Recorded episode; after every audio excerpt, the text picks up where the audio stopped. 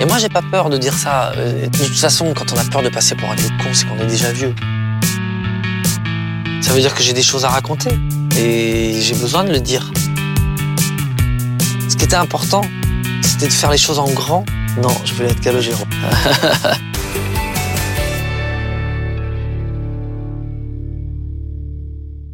Je passe beaucoup de temps dans mon studio et beaucoup de temps dans ma cuisine.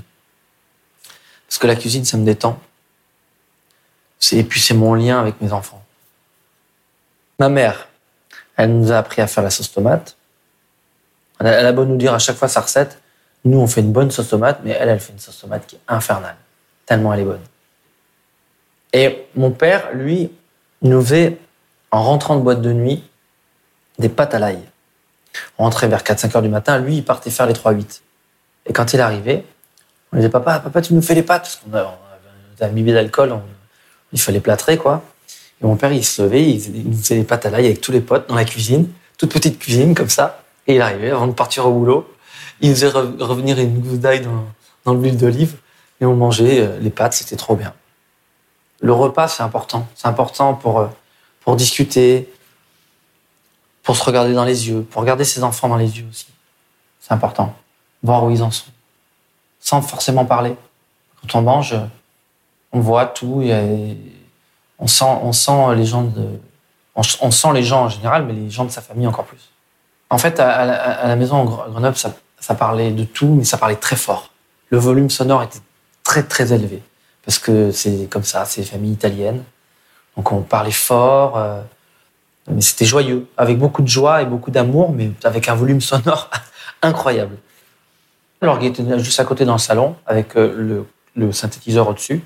Donc un orgue Farfisa à deux étages, un, deux, plus le DV800 Korg qui était au-dessus. Et on faisait les basses au pied. Parce que l'orgue, il avait des basses au pied. et du coup, comme dans les églises, on jouait avec euh, les, deux, donc les deux mains et les pieds aussi. J'étais le, le dernier de la famille, donc euh, un peu le chouchou. Ma mère, elle a toujours cru au fait que je n'étais pas fait pour euh, le système scolaire classique. Mon père aussi, d'ailleurs. Les deux, ils ont eu une espèce d'instinct comme ça de, de, de, de se dire euh, allez, laissons-les faire. Ça, ça, ça leur faisait pas peur, en fait. Le fait que ces petits gars qui, sont plus ou moins en fait en échec scolaire. hein. C'était ça, il faut bien le dire. On était en échec scolaire. Alors après, bon, ils n'avaient pas les moyens de nous payer euh, les synthétiseurs qu'on voulait, etc. Donc euh, c'était, ils se serraient la ceinture. Et c'était d'ailleurs touchant parce que je me, moi, je me, je rôdais autour d'un, d'un- un, un magasin de musique à Grenoble. J'y allais à pied. Je marchais beaucoup en fait. J'ai beaucoup marché. Ça m'a beaucoup aidé de marcher. Des Chirol à Grenoble, il y a 7 km et je les faisais à pied. Je marchais, je rêvais, je rêvais. Je rêvais de ce que je voulais devenir. Et ça, ça m'apaisait beaucoup de faire ces 7 km comme ça à pied. J'avais besoin d'être en mouvement pour rêver. Ce que j'ai adoré chez eux, c'est la, la, la faculté qu'ils avaient à accueillir la jeunesse. Beaucoup de jeunes dans, mon appartement, dans l'appartement où on vivait, dans 75 mètres carrés à Échirol. Toujours des fêtes. Euh, et je trouve que ça, c'est un bel exemple de tolérance, d'ouverture. On n'allait pas, en général, chez d'autres copains. On allait, ça se passait tout le temps chez mes parents.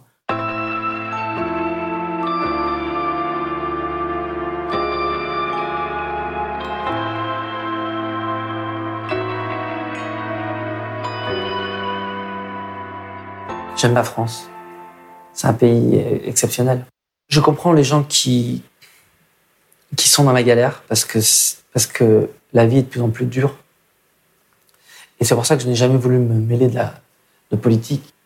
D'abord, je considère que c'est pas le rôle d'un chanteur. J'ai eu des patrons, j'étais apprenti, j'ai fait plein de petits boulots, beaucoup, beaucoup. Je me suis battu pour être mon propre patron et pour être libre.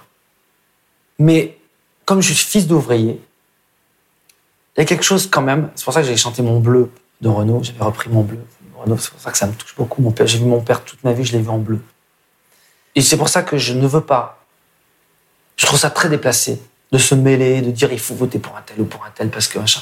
Parce que je trouve que je culpabilise pas d'avoir une vie différente, mais je préfère la mettre en veilleuse par rapport à des gens qui galèrent et qui se lèvent tôt pour, au bout du compte, toucher une toute petite retraite. Je, comprends ces gens-là et je comprends leur colère. En revanche, je sais qu'on est dans un pays tellement riche, quoi, tellement riche de, de culture, de, gens différents, de gens qui sont venus de pays différents.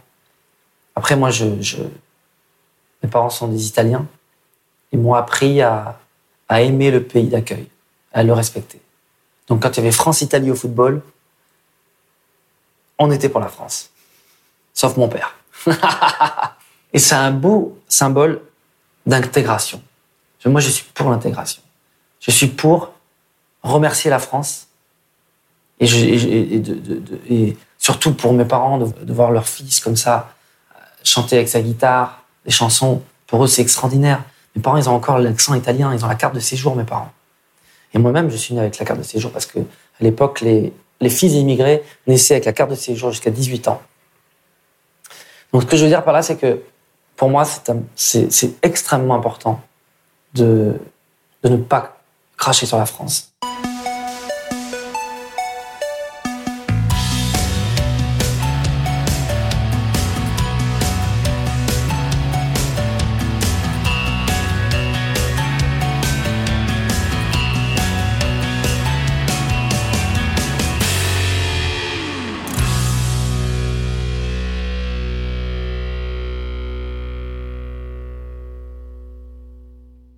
Il y a eu des, des déclics euh, de musique très importants. Euh, D'abord, euh, l'arrivée d'un d'un disque qui a tout ouvert, qui est un peu, je dirais, le, le, le, disque le plus important pour mon frère et moi, pour Joe et moi. C'est un best-of de Dennio Morricone, mais sur que les films français, les grands films français. Le Casse, La Banquière. Et en fait, c'est l'époque où Ennio Morricone, il sortait des, des, singles. Le professionnel, c'était un single. Il faisait partie des hit parades. T'avais, euh, euh, au hit parade, t'avais Imagination, Jean-Jacques Goldman, et t'avais Ennio Morricone avec le professionnel. Mais je trouve ça génial. J'ai 6 ans, 7 ans, c'est au moment où j'apprends à jouer. La force de Ennio Morricone. Quand on a une bonne oreille, tout se joue à l'oreille. C'est ça sa force. Pour moi, Ennio Morricone, c'est l'un le, l'un des plus grands génies de la musique. Je vais faire euh, hurler des, des gens du classique. Mais pour moi, c'est au-dessus de Mahler ou de. C'est au-dessus de Satie ou au-dessus. Pour moi, c'est ce, cet homme-là, s'il était né euh, au 19e, euh, il y aurait des statues de lui, c'est une évidence. Il aurait, il aurait composé l'hymne italien, cet homme-là. C'est évident. C'est un, génie absolu. Vous pouvez écouter euh, Il était une fois en Amérique, euh, euh, Cinéma Paradiso, même quand il s'est mis à la chanson, quand il a fait euh, la chanson pour John Baez, euh, Years to You, pour Sacco et Vanzetti. C'est que des chefs-d'œuvre, quoi. Je sais pas si c'est un lien avec l'Italie, parce que moi, je suis pas un dingue de la variété italienne. J'aime bien euh, Renato Carosone, c'est un chanteur napolitain, c'est lui qui a composé Tu va l'americano, americano. Ça, j'aime beaucoup parce que ça, ça me rappelle mon père et qu'il a vraiment fait de très très belles chansons. J'ai d'ailleurs repris une chanson qui s'appelle Caravane Pétrole avec mon père de Renato Carosone.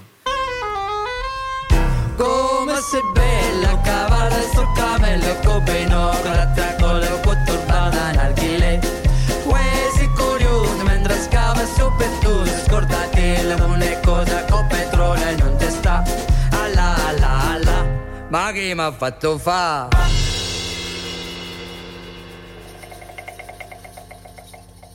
Ça, c'est la musique italienne que j'aime.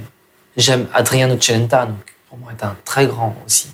Pour moi, Morricone, bien sûr qu'il y a de l'Italie dans, dans, sa musique. Il y a surtout, euh, mais même l'homme à l'harmonica. Quand, quand tu es enfant, que tu entends ça, il faut faire écouter l'homme à l'harmonica aux enfants. Ça fait pas peur, faut pas croire ça, c'est extraordinaire avec cette note d'harmonica qui fait toujours la même. Et lui, il fait bouger les harmonies. C'est un cours de musique, il fait bouger les harmonies en dessous. C'est du contrepoint. Enfin, c'est c'est un génie, vraiment.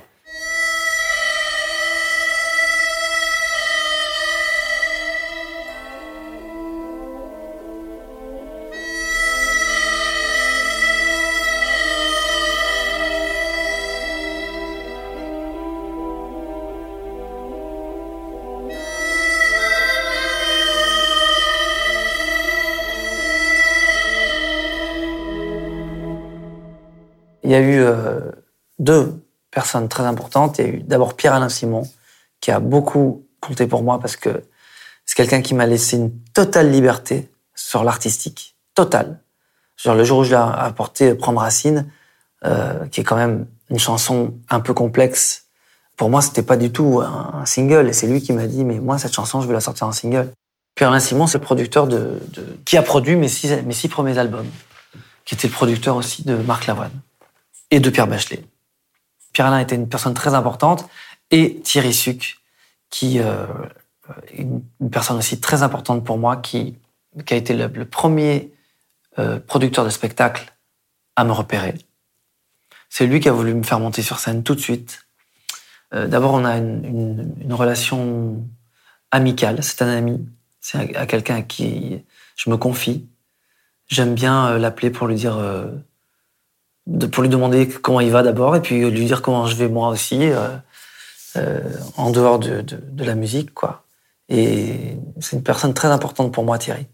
Quand il vient me voir en concert, je sais que il va vraiment avoir un avis différent, un avis tranché. Il est très créatif et constructif, en fait. C'est très agréable de travailler avec lui. Quand les concerts ont commencé à devenir un peu plus gros, et, et il m'a dit, mais Calo, les, groupes que t'aimes, c'est cela, c'est ça. Et moi, au départ, je voulais qu'il y ait juste une petite loupiote au-dessus de moi et, et mettre tout sur, sur l'énergie, en fait. Il me dit, mais tu sais, l'énergie, euh, euh, c'est super, mais regarde, euh, YouTube, ils ont de l'énergie, ça, les empêche pas de, de, mettre des lumières et des, parfois de la machinerie, quoi. Et, c'est vrai que maintenant, j'aime bien faire des gros spectacles parce que j'ai la chance de pouvoir le faire, en fait.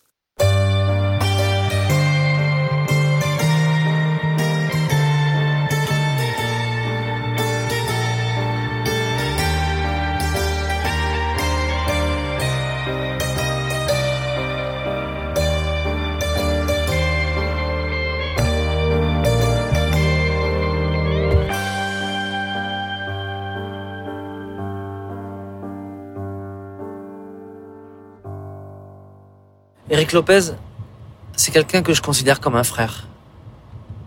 Et Joe aussi le considère comme un frère. On l'a connu euh, à Seignos, en vacances. J'avais 14 ans. On était partis avec mes parents, Joe et moi. C'était des vacances heureuses. Un très beau souvenir. Et cet été-là, on a connu Eric, qui avait un petit clavier. Et euh, pour nous, c'était génial parce qu'on n'avait pas pris de clavier et du coup, on pouvait faire de la musique. On a tout de suite connecté avec lui. C'est quelqu'un qui, c'est quelqu'un qui nous ressemble. Et euh, c'est lui d'ailleurs qui nous a fait monter sur scène la première fois, puisqu'à la fin des vacances, il y avait eu une fête, et il nous avait prêté son clavier, on avait chanté une chanson de Dépêche Mode, mon frère qui jouait, et moi je chantais. Et dix ans plus tard, on l'a retrouvé, et il est devenu mon directeur artistique en off. C'est-à-dire que c'était pas officiel, mais il me donnait déjà beaucoup de conseils, et il est devenu mon directeur artistique aujourd'hui. Alors directeur artistique, c'est un drôle de nom. Il y, a, il y a directeur dedans, un peu collège, un peu école. En fait, son rôle, c'est que à chaque fois que je compose une chanson, ou alors un couplet ou un refrain, je lui envoie. D'abord pour savoir ce qu'il en pense. Et puis, en plus, il archive, il garde. Et du coup, parfois, il m'appelle, il dit, Calo, tu te rappelles Ce couplet, avec le refrain de ton frère, ça pourrait être vachement bien. Alors parfois ça colle, parfois ça colle pas mais c'est quelqu'un qui est très musicien dans sa démarche. Et il est très proche de Paul École aussi, proche des auteurs. C'est lui qui a suggéré le thème euh, du portrait avec une photo. La photo du gamin qui écrit à la craie sur un parquet. C'est lui qui a montré cette photo à, à Paul et à moi. Voilà, donc c'est quelqu'un de très inspirant. Et, euh, et c'est vrai qu'aussi il, il est le parrain de ma fille. J'aime bien cette notion de travailler avec des gens de ma famille comme Alex Herman, qui est mon manager, qui est aussi le parrain de ma fille, de mon autre fille. C'est important pour moi de travailler, travailler en famille.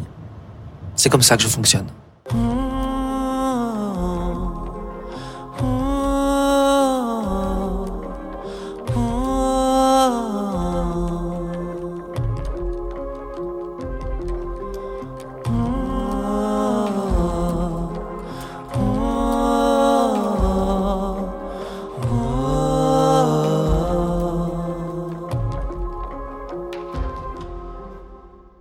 La chose la plus violente, c'est la mort. Quoi.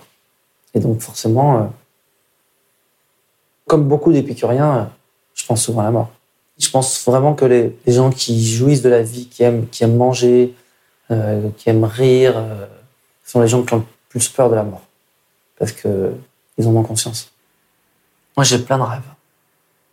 Ah oui, vraiment. J'ai des rêves de musique, j'ai des rêves d'amour, euh, j'ai des rêves de moments, de partage, beaucoup de moments de partage avec mes amis, ma famille. Je rêve d'être heureux, en fait. Et là, je travaille sur le prochain album. Avec beaucoup de joie. Il y a des textes qui arrivent, il y a des mélodies qui arrivent dans tous les sens.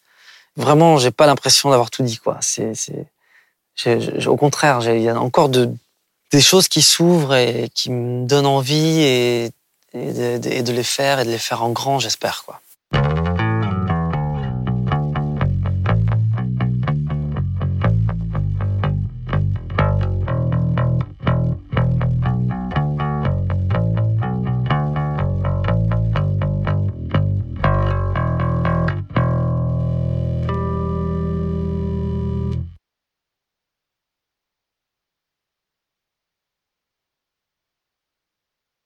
T'avais euh, euh, des, des, des morceaux qui étaient, euh, qui étaient complètement. euh, comment dire C'est bien, ça va de poubelle pendant l'interview. Ah, c'est une interview? Ouais, mais c'est pas grave. Ah, C'est c'est la vie. C'est la vie. Un, un bon bruit de poubelle, un bruit de poubelle, ça va.